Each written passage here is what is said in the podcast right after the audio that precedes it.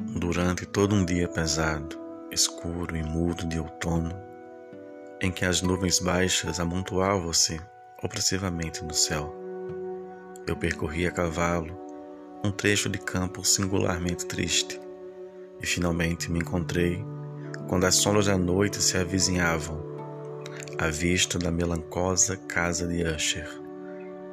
Não sei como foi, mas ao primeiro olhar que lancei ao edifício, uma sensação de insuportável angústia invadiu meu espírito.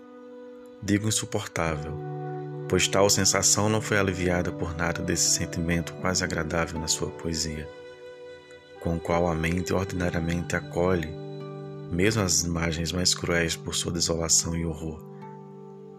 Olhei para a cena que se abria diante de mim, para a casa simples e para a paisagem simples do domínio das paredes frias, para janelas paradas com os olhos vidrados, para algumas moitas de junco, e para, um, para alguns troncos alvacentos. Uma enorme depressão mental é isso que posso comparar, com alguma propriedade com os momentos que sucedem ao despertar de alguma coisa.